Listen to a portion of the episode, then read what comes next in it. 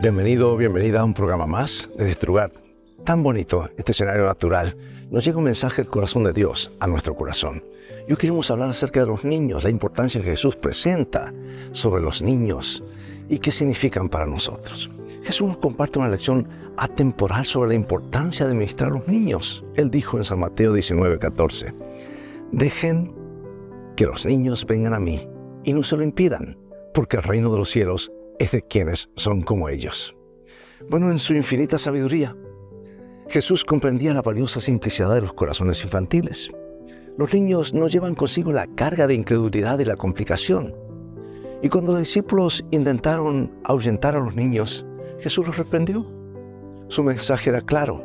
Los niños no solo son bienvenidos, sino que también son esenciales para entender y abrazar la verdad del Evangelio. Sus corazones receptivos captan la esencia del amor divino de una manera única.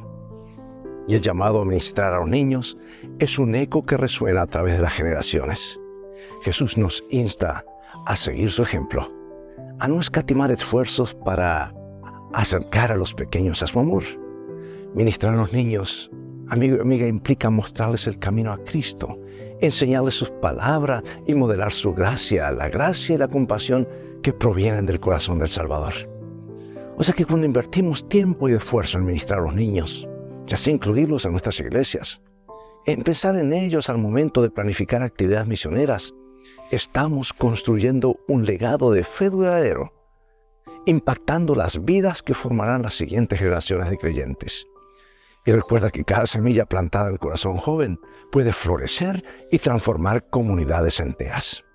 Pregunta, amigo, amiga, ¿cómo estamos respondiendo al llamado de Jesús de permitir que los niños se acerquen a Él? ¿Estamos invirtiendo en la formación espiritual de los pequeños a nuestro alrededor? Recordemos que al hacerlo, participamos de la construcción del reino de los cielos en la tierra. Dios te bendiga. Vivamos hoy de toda palabra que sale de la boca de Dios.